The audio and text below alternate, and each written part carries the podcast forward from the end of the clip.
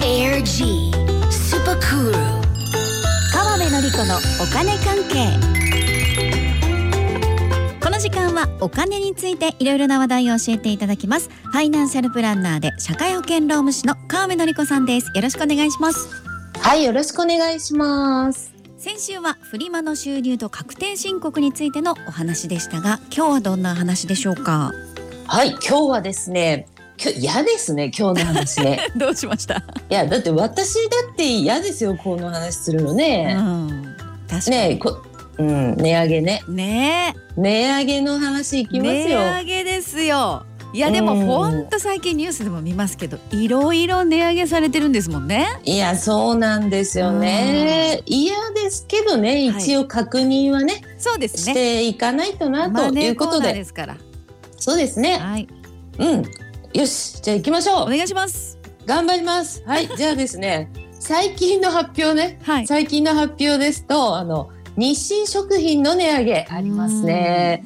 いきますよ商品名いきますよ。はいカップヌードうル、んチキンラーメン、はいどん兵衛、はいこれもうねど定番じゃないですか。そうもうねうん、ど定食番べたくな。るですよねねいやこれもう今食べたくなってる人いると思うんですよ。これ名今ちょ前っと聞いただ私けもで。モードにね入りましたなんかねそれのど定番のカップ麺をはじめ、うんなんとですね、180品目を6月1日出荷分から値上げするっていうのをうんね、発表がありました。はいね、でやっぱりね、これ理由あるんですけどね、はいこの理由は原材料、小麦粉価格の高騰、うんあとはこう物流費ですね、うんうん、これが上昇しているっていうことですね。はいということでね、うん今小麦粉って言いましたよね。はい小麦粉といえばね1月にはすでにパンがね高くなってるとそういうのもあります。そうですよね、まあ、うんでも原材料と物流が高くなってるっていうんだったらもう仕方ないんでしょうけど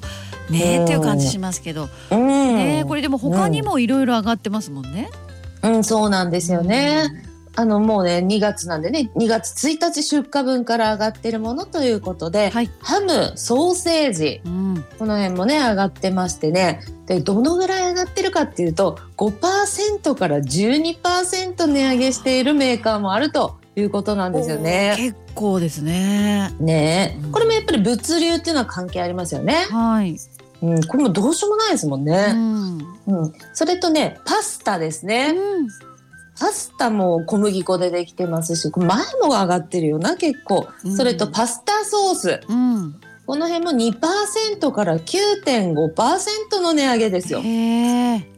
ねえ、あとはですね、冷凍食品。はい。これも上がってまして、2%から23%。おお。大きい。うん。あとはね、あのすり身製品ですへね。え。あとはポテトチップス、うん。食用油、はい。ジャム、うん。醤油っねてえ。いうのもね上がってまして、そしてこれも短い。3月にはね、マヨネーズも値上げと。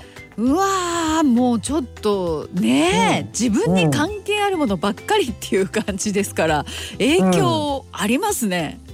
本当にね関係ある話ですよね。うん今日の話本当全員に関係あるっていう。そうだと思うんですよね。本当に普通に食べる食料品の値上げっていうのがね、今目立ってるんですよう。ね。はい。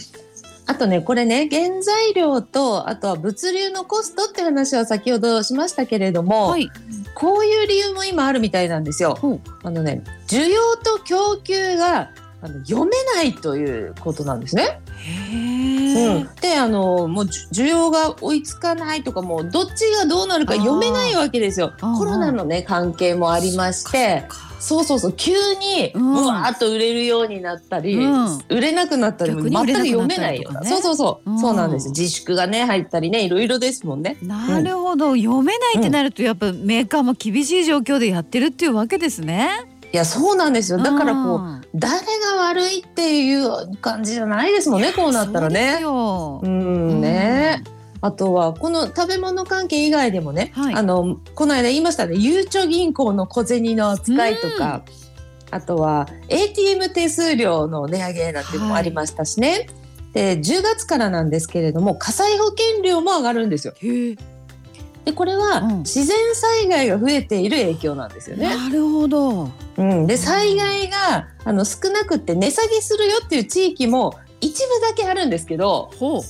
でも多くの地域では値上げですね。あ、地域で保険料が違うんですね。あそうなんですよあー災害の多い地域にはねやっぱりあの保険会社としてはですよ、うん。その立場になったらわかるんですけど多くお金を払う可能性があるじゃないですか、そうですね。うん、だからその地域のものに保険をかける場合はその分高くしておきますよっていうふうにちゃんとできてるんですよ。はあ、なるほど。うんねうんということでもう本当にね、なんか関係あるものの値上げの話ばっかりでもそうですよ。もう本当嫌になってきたんですけど。本当ですもうね今。日はやめますかね、もう、いやね。いやいやちょっといやそういう気持ちもわかるし私もちょっとドヨンってなりましたけどでも大事な話ですから。まっていうかあれですか、うんまだ値上げになるものもあったりするですかいやそうなんですよやめるってことはいやそうこれが嫌なんですよ。 これ言うのも。そうなんです ね。うん、一応じゃあ続けますけおど、願いしま雇す。用保険料の値上げです。おお。引き上げね。これが2月1日、まさにこの間閣議決定しまして。えそういうえね雇用保険料ってあの国でやってるものですね。え、そうです、そうです、ううんん。会社員の方のね、うんやつですよね。で、この雇用保険料って本当にいろんな給付が実はあって、すごい保険なんですけど、はい。一番有名なのはねいわゆる失業保険ですねあ、あはいはい。うん、正式名称は基本手当っていうんですけれども、はいまあ、一般的には失業保険って言われてましてねうん。で会社員とかパートで週に20時間働く感じであれば基本的にはこの雇用保険に入る対象になります。うんうん。うん、で保険料的にはねあの今一番多いパターンでいくと、うん会社負担と自分負担のね合計で賃金の0.9%なんですよ。うん。で自分の負担会社が多いんで自分の負担は0.3なんでちょっと低めっていう感じなんですけどね、は3%じゃなくて0.3だから、い。うん。実際には何百円みたいな人が多いんですけどね。うん。でも足すと0.9この0.9%がうん4月から9月は0.95に上げるっていうんですよね。おお。そして10月からはそれから来年の3月までは1.35%に2段階で上げていくよっていうことです。ええ二段階で。まあねじりじりねうん上げていくのかなというね。ででもねこの引き上げも理由が明確にあるんですよね。あそうですか。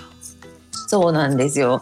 これはね、コロナウイルスのね、助成金で、うん雇用調整助成金っていうのがね、ありましてね。うん。で、これはあの会社企業が従業員さんを休ませたりして、結構ありますよね、そういうのね。。うんうん。で、だけど給料払ってるよっていうところがあったりすると、はい。ここに対してですね、まあ、雇用保険の財源から会社に助成金を払ってたわけですよ。その分ねって感じで。あなるほど。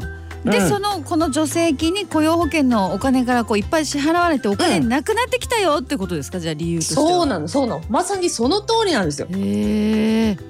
ということでね、うんその助成金でなんとか従業員にお金払いながら雇用をキープしてきたよっていう会社もいっぱいあるわけでね。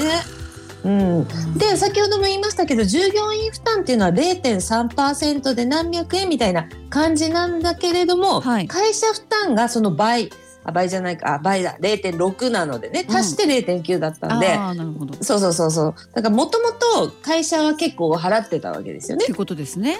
そううん。それを週20時間以上のパートさんやあの社員の方やもうみんなの分払ってるわけでか。